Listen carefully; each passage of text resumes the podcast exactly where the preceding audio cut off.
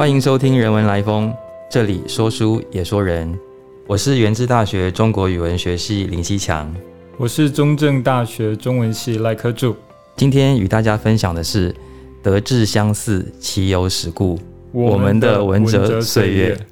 呃，科柱，我想今天我们开始的时候，虽然都已经先跟呃各位报告了我们的职称，是，但是。我觉得今天来到这里，对我们来说最重要的一个身份，其实并不是我们现在的职称，而是我们曾经都在这边的六零六研究室，我们都是这边的博士后，所以这是我们今天回来这边的主要的原因。而这一段也是我觉得我们生命中非常美好、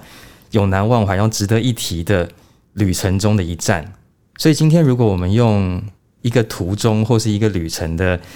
这个概念来分享我们的文哲岁月的话，我想这个我们今天的题目是“德智相似，其有始故”。我们的文哲岁月，对不对？这里面当然讲到了我们有很多呃相似的地方，然后让我们变成好朋友。嗯，但是更重要的是，就是我们在文哲所度过的这段岁月，我们一起经历了什么？那我想我们就把今天的这个对谈这个途中分成三段，一个三段式的旅程，以六零六的博士后这一段当成中心点。然后我们往前看一下这一段旅程之前我们的经历是什么，然后呃这一段旅程之后我们又有什么这个旅途上的经历？呃，我想我们第一段开始，我们就先从我们自己的求学的这个路程开始好了。可是我们两个有一个非常。相似的地方，我们都不是中文系的，对我们从来没有受过中文系的传统的那种学术训练，而且没有一个阶段是中文系，完全没有，完全没有任何一段中文系。但是最后我们都到了中文系的这个教学单位落脚，是。可不可以先请你跟大家分享，就是在这个呃从来没有受过传统的中文系训练的这个求学之路上，你怎么样走到现在的旅程的这一站？好，所以我们就先聊一下，就是在博士之前，或者是这整个到文哲所之前的一个过程。嗯，那我想在开始之前，我我先简单说，就是就感谢西强兄，然后感谢文哲所的邀请，让我有机会来这里录啊人文来风，让我有机会成为这个 podcast 的一员。嗯，十分的感谢，真的是，嗯，我觉得是莫大的荣幸。虽然有一些疫情的波折，但最后我们还是啊能够在文哲所。录这个音，而不是用视讯的方式呈现，我觉得这是很棒的事情。这对我来讲，嗯，也有一点像是寻根之旅吧，就是让我回到，让我能够继续的走这个学术生涯的一个一个，我觉得非常重要的一站。我相信西强兄也是。对，那我想这个我们待会应该也也会聊到。那您您刚说就是，嗯，我们都不是中文系，那我我的整个经过是怎么一回事？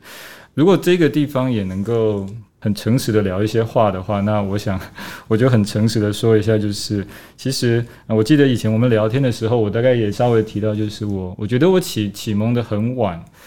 我真正愿意很静下心来读书，我想我猜大概是三十岁之后吧，就是我进到念博士班的时候，我也差不多。换言之，就是可能我在念硕班的时候还有一点，当然我觉得有一些兴趣了，但是。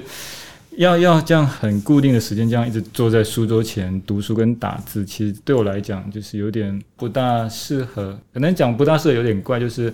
嗯，我很难坐得住，因为我觉得我是一个运动员。我记得跟西强说过，就是我在大学的时候，虽然我念的是外文系，但我感觉我比较像是念体育系，因为我几乎都在打球。在那段时间，我觉得嗯，可能真的让我对哲学起了一点一点兴趣。是我当时的女朋友，就是也是我卓金，嗯，她那时候念东海哲学系，啊，我那个时候因为读英文系的关系，所以会跟她看一些哲学的书，你一定会觉得很怪，这跟看这些书有什么关系？那我想关系就在于说，因为她拿来给我看的就是《西洋哲学史》跟《知识论》的原文版。那个时候，嗯，他就问我说：“你可以帮我翻译呢？”我说：“可是我其实虽然念英文系，但是英文也在学习，也没有很好。我怎么知道我翻的对不对？”他就说：“不用担心，你翻出来我会帮你看。” 所以，我就是我翻翻了一段文之后，有时候我觉得可能不大顺，那反而因为他有上过课嘛，所以。他可以把一些西方哲学的概念跟我的翻译把它串起来。可以说我在那个时候，我记得西强兄有为我做一个注脚，就是我那时候辅系好像是哲学系，虽然我念的是经以外文，但是我的辅系好像是呃哲学，虽然那不是明面上的真的辅系，但我想应该是那个时候开启了后来对于哲学感兴趣的一个 一个契机，或者他他种下了一个种子。那我我说其实我启蒙的很晚，所以在硕士阶段。也也经历过一些波折，因为我我那个时候其实并没有那么明确，我觉得不像西强兄这么明确的对人文其实很感兴趣，因为我感兴趣的其实是体育。但是，嗯，我觉得我到了硕班期间，还有到我博士班的养成，其实能够真的能够真的走进研究这条路，我我得非常感谢我的两位老师，一个就是我硕班时期的指导教授何淑静老师，那另一个就是我博士时期的杨祖汉教授。那我在我在硕班的时候，我觉得硕士时期对我来讲，它比较算是整个研究的奠基。呃，在那个时期，我的老师的整个学术的风格就是非常的严厉，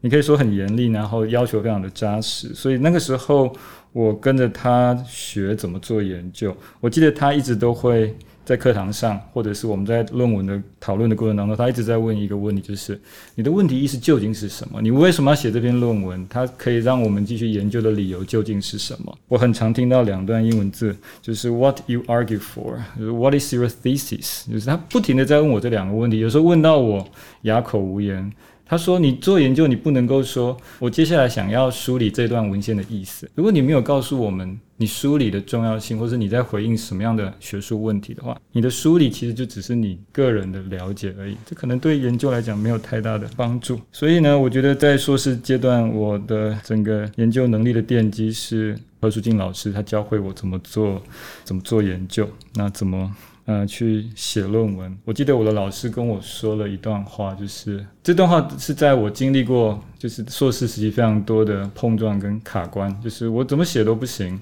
那因为我的老师他我我刚刚有提，就是他每个字都会很计较，跟你一样，就是字字计较，就是每个句子论证不行，他就会给你写个 jump。所以我的论文很长都在都是我收到那个纸本论文书上面画的密密麻麻的，就是哪里又论述跳跃，或者哪里用词不精准。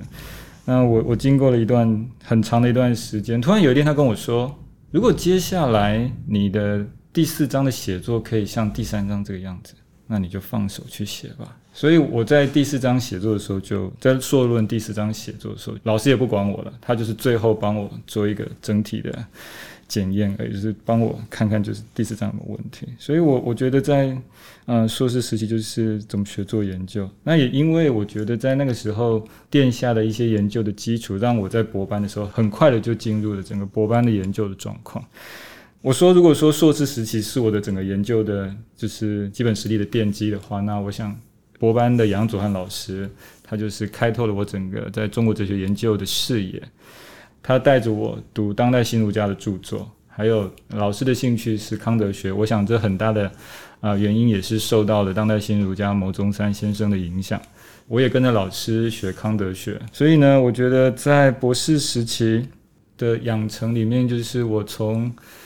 呃硕班时期的。呃，先秦哲学就是孟子跟荀子的研究，进到了博班是在宋明理学的研究，就是有一个从先秦时代到宋明的一个一个转化的过程。那也跟着老师学康德，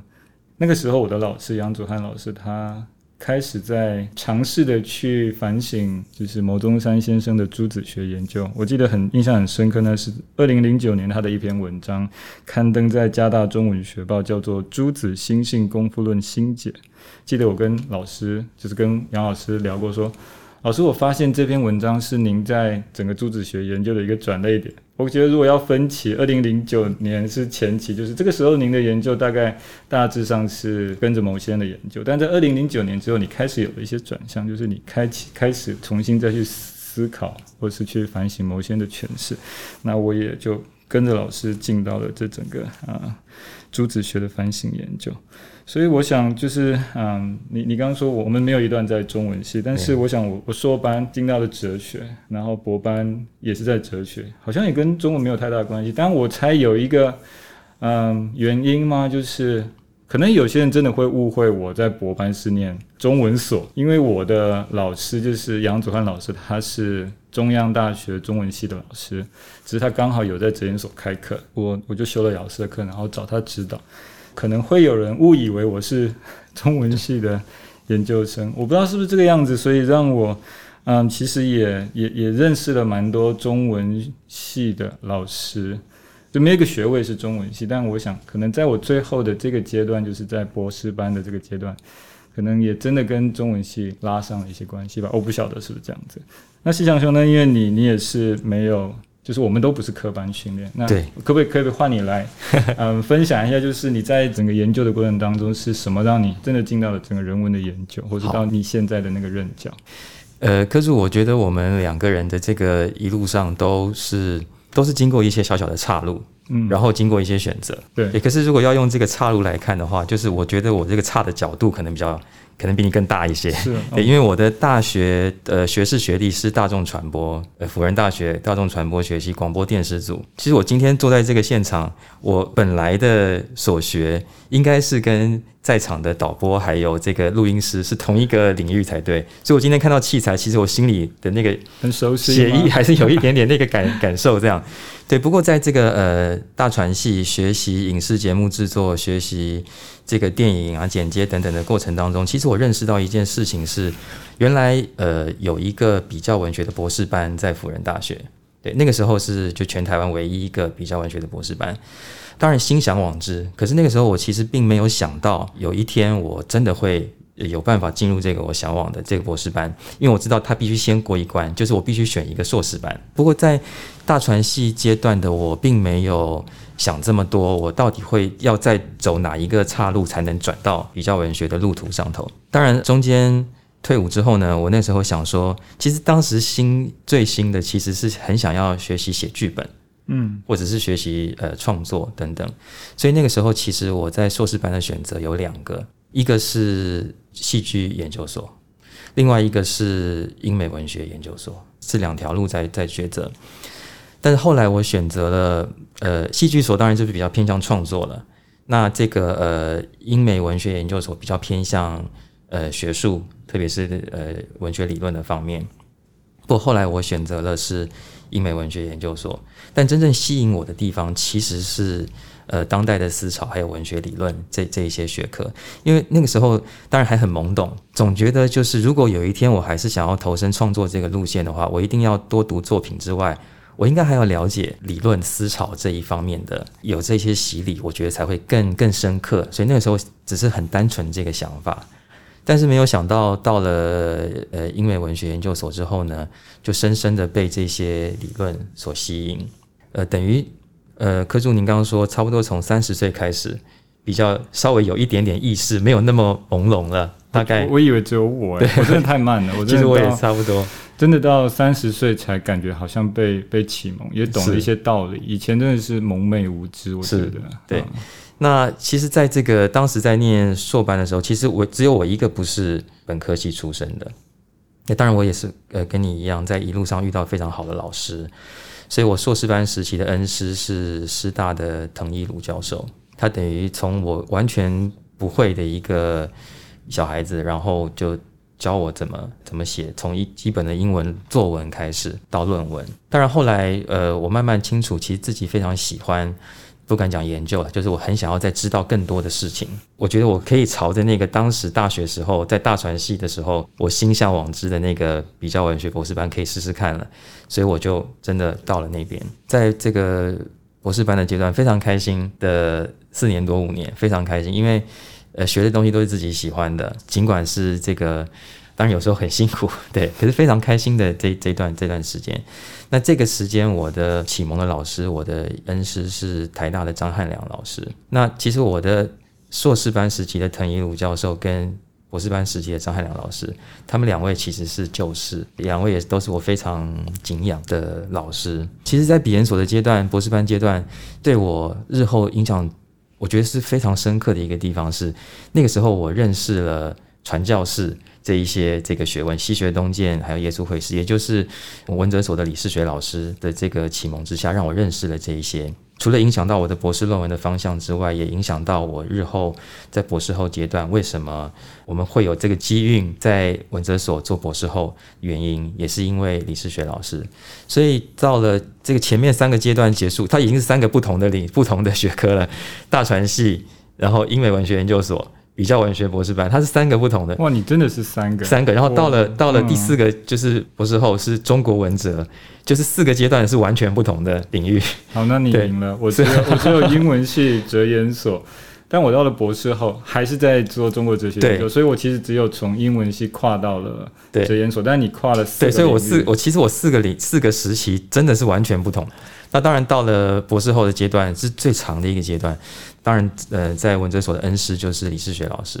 对，所以三位老师其实我觉得在言传身教上面，对我真的必须这么讲，就是我觉得行塑了我到目前为止，我觉得我的不管是我觉得应该怎么样做事或怎么样做人的，对，很很多跟他们在他们身上我看到学到的，对，所以这个是我这一路上四 四段四段四段这个完全不同的，然后最后第五段到了中文系。对，所以这个这一路上，我觉得他很很有一点点曲折，但我觉得一路上受到非常多的赐福，然后见识到非常多的照顾，还有这个祝福，通通我通通都感受得到。但可是我相信，就是我们两个都一样，就这一路上，尽管有这么多的呃赐福，或者是照顾，或者是运气好运降临在我们身上，但是嗯，那个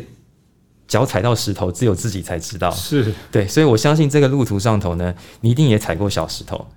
对，但是为什么这个这个小石头最后没有成为你不前进的那个的的原因，而你是跨过了它？你有没有遇到什么挫折？就我们的转向当中，你有没有遇过什么挫折，或是或是为什么你最后又选择还是继续走下去？是那个动力是什么？OK，嗯，我觉得我的一个一个很大的问题就是，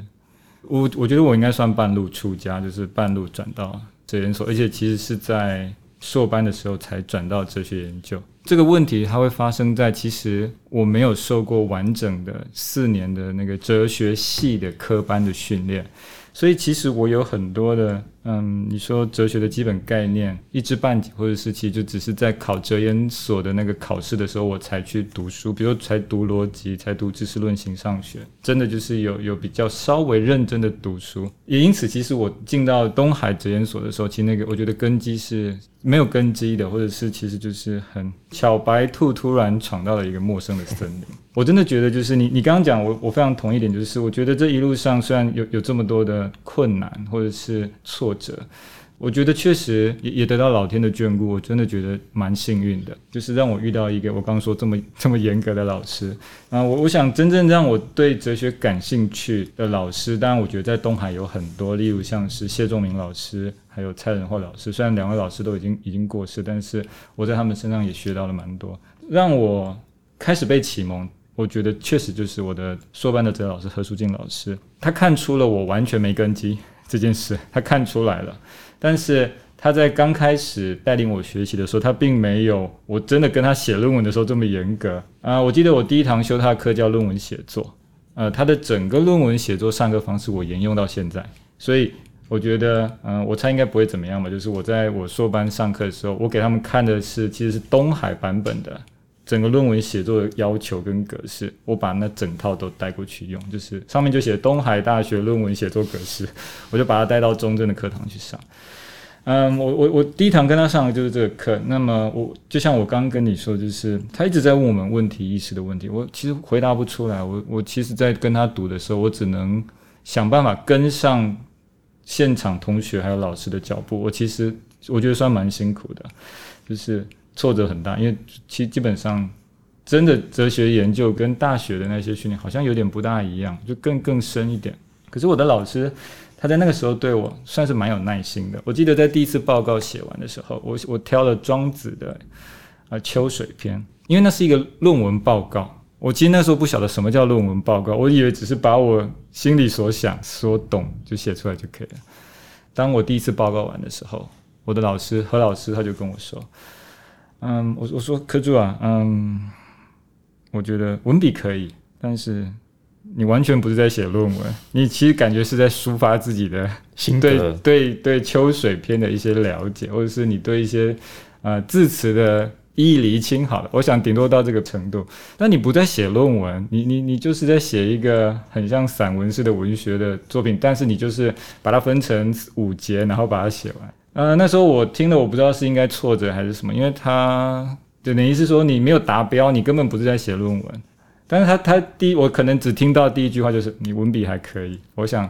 啊，我想老师的这样的一个安慰，就是让我没有完全放弃，跟着他继续学哲学。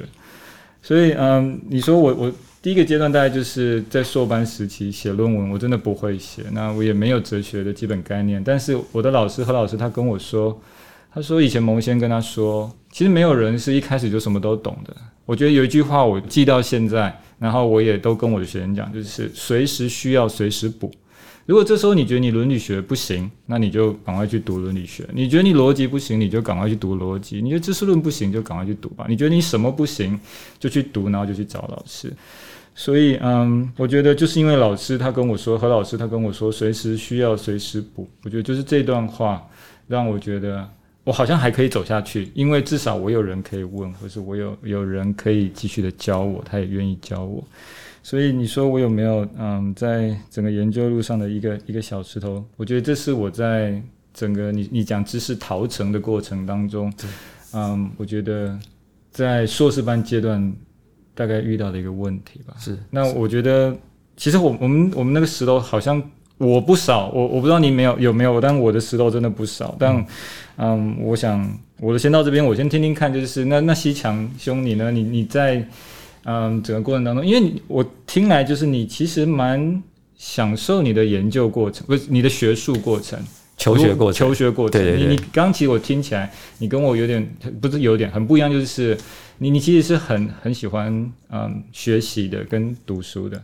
那你呢？你在我不知道是在大学还是你在硕班这段期间，你有没有遇到一些什么样的困难？那你是怎么克服的？然后可不可以跟我们分享一下？好。呃，如果说石头的话，我觉得我的石头反倒不是在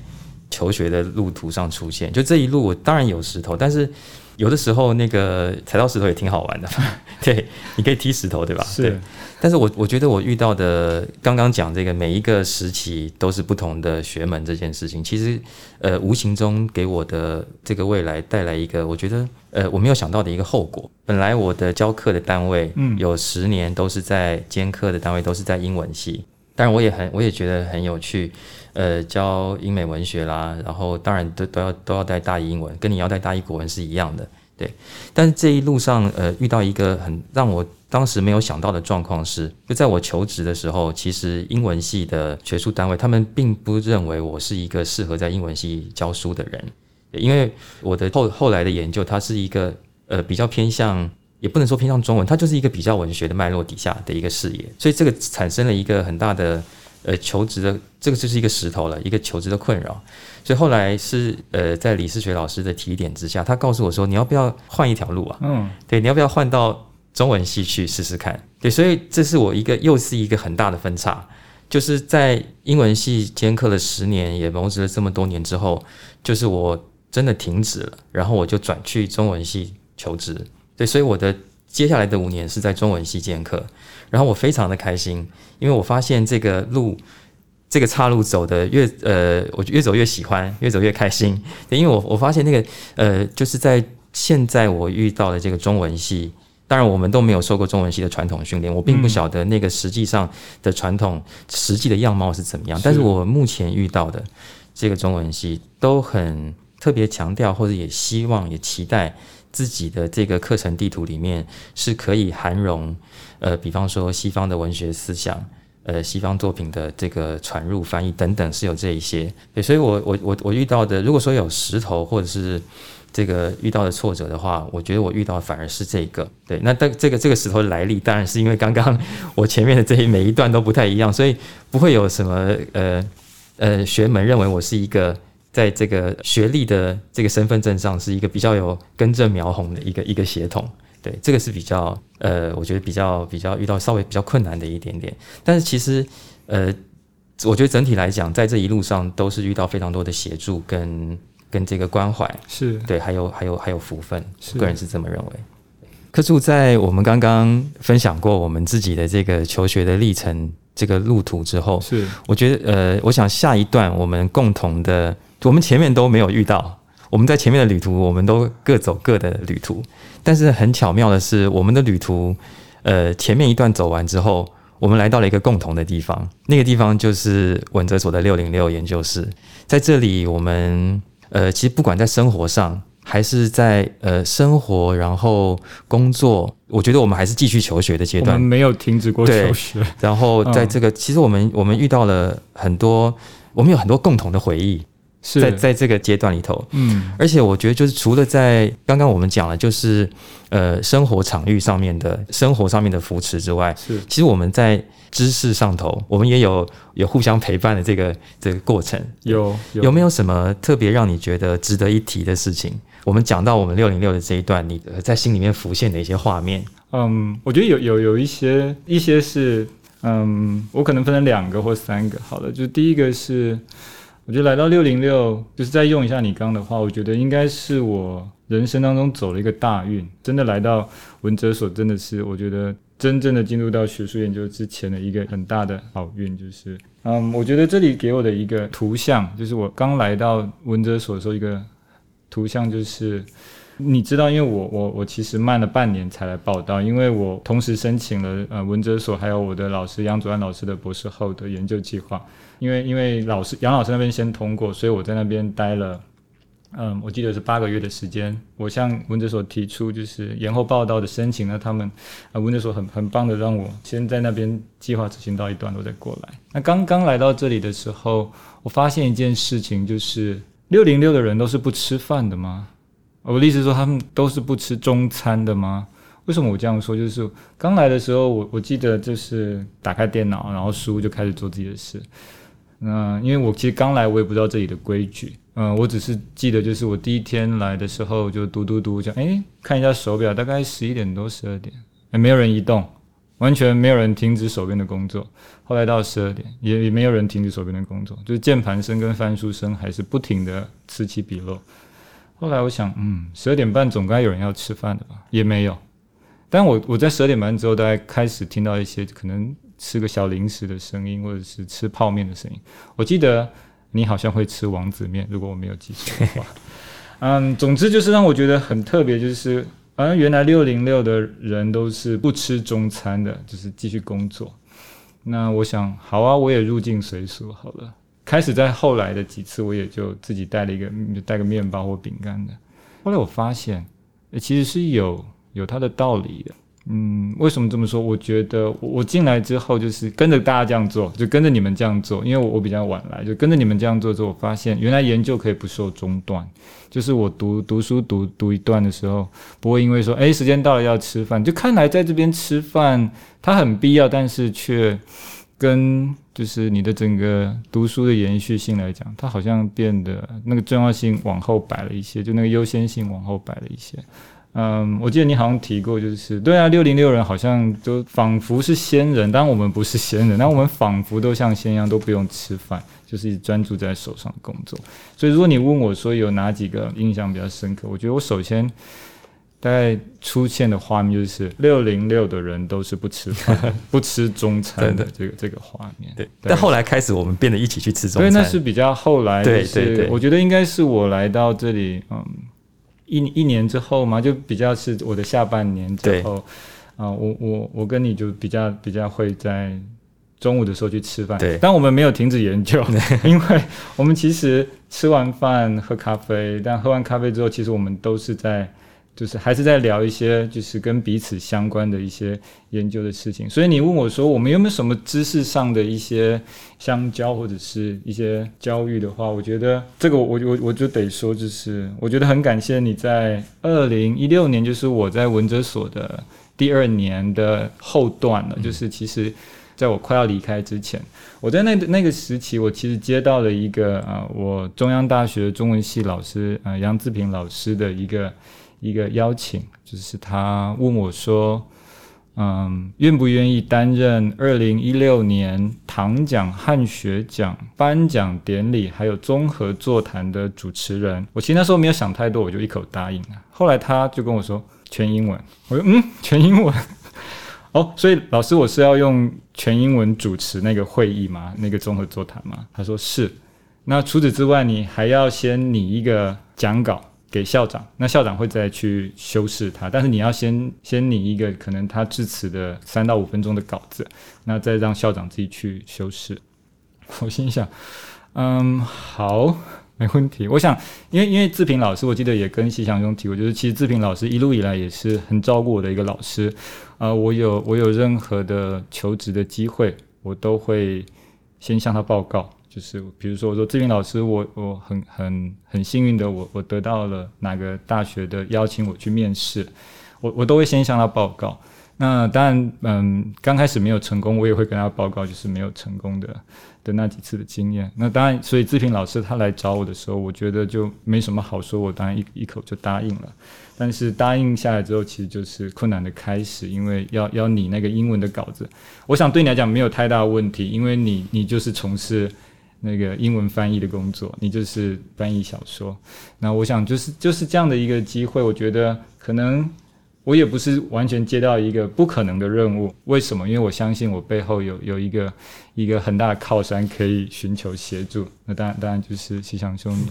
所以我在写了那个初稿之后，就是那个三到五分钟的演讲稿之后，然后我自己写了我的呃主持稿之后。我们就是利用就是午餐后的咖啡时间，所以我我说我们也咖啡时间很重要，不是只是纯粹喝咖啡，就是就是随便乱聊。我们其实还是在做跟我们现在非常就就是你可以说这当然算是。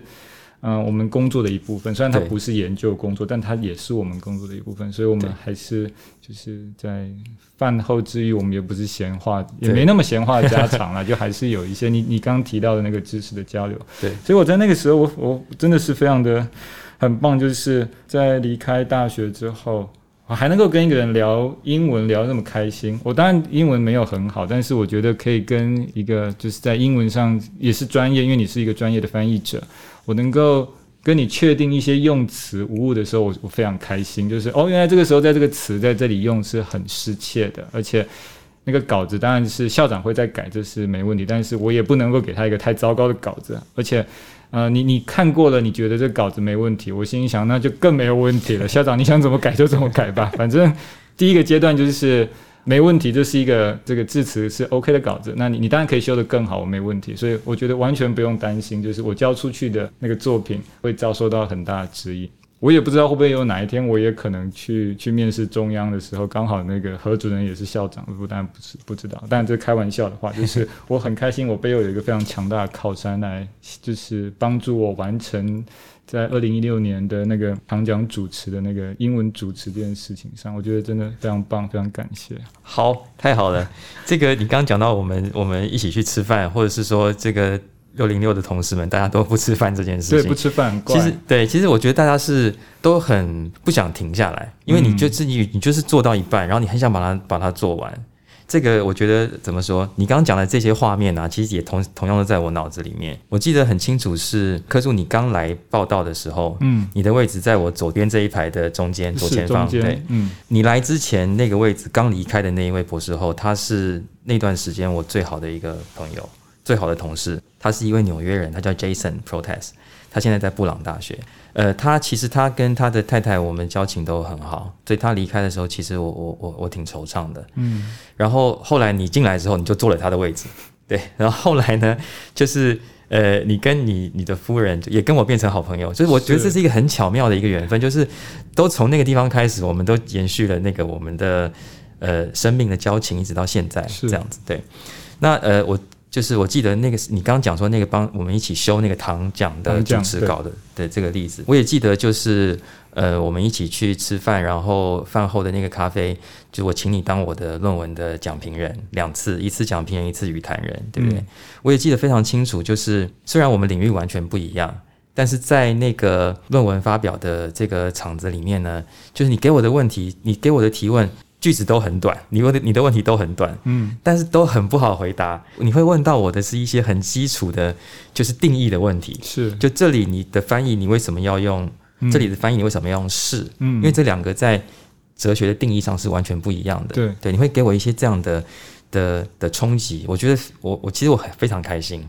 尽管我们的领我们的领域有这么大的不同，对。但是如果要我回想一个画面，就是一个小故事的话，其实我心里面有太多故事。嗯，但是我我我最想要跟大家分享，其实是有一天早上，办公室应该是都没有人，只有我一个人在。我在我的座位上，然后你的电话响了，对你那边的电话响了，五七二零响了。嗯，那我就会，我们都会习惯性的去帮忙接一下，问一下需不需要留话，我就接了一个电话。然后这个电话对方的声音是一位就非常儒雅、非常有气质的一个声音。呃，我就说，呃，您好，那个呃，科助今天不在，是不是需要留话？我可以帮您转达。结果这个电话里头就说，他说，呃，您好，我是中正大学的系主任毛文芳。然后那时候我一听我就愣住了，我就想说，好，我知道怎么回事，老师你请说。他就跟我，我就说，老师那这样子，呃，主任我就马上去联络科助这样子。我记得我就我就跑去阳台打了一个电话，因为我不想让别人知道有这件事，我就跑去打个电话给你，然后你就赶快回中正的电话。是然后但是你有跟我说一件事情，你说西强兄，那拜托这个事情就在你我之间。我说没有问题，所以我就这个这个秘密，当然我今天讲出来了，但那段时间我真的就一直放在心里是面，是是，因为我觉得这是一这那个那个放在心里面这件事情，是我对你的下一段旅程的祝福。就是因为我知道你要开始下一段了，马上就要开始，而因为电话已经来了，这个画面就是我今天现在讲起来，我还是觉得就是很感动是，就我知道一个我的好伙伴，然后尽管我们感情很好，在这个这间办公室，呃，像朋友、像同事，然后像好兄弟，然后又是这个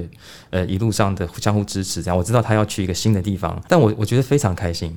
对我觉得非常开心，就是是我到现在我那一天的那个样子，我记得非常清楚。对，所以如果问我说这个呃文哲嘉怡，或者是说六零六的岁月里面有没有哪一个画面，我觉得这个画面刚好是你要进入下一个旅程那个画面。就我想定格在在这个地方，对，就是那个画面，我觉得是就是我对你的一个下一段旅程的祝福。对，那我想我们今天这一集就。呃，用这个旅程，你要展开新旅程，然后我在这边帮你守住这个秘密的是这个画面，当成这个一个暂时的 ending。因为因为你说暂时的 ending，对那我想，当然当然就像刚刚你说，就是我大概先了一段时间开启了一个新旅程，对，但是这个旅程它其实并没有让我们就此的联系就断掉了完，全没有。反而。嗯，不得不说，就是在我的新的旅程里面，其实你占了一个非常重要的角色。那或许这可能我们我们下下次再聊说吗？OK，好啊，谢谢，谢谢，谢谢。谢谢您的收听。如果喜欢我们的分享，邀请您按下订阅支持。如果对节目内容有任何想法，欢迎 email 到听众信箱与我们交流。我们下次见。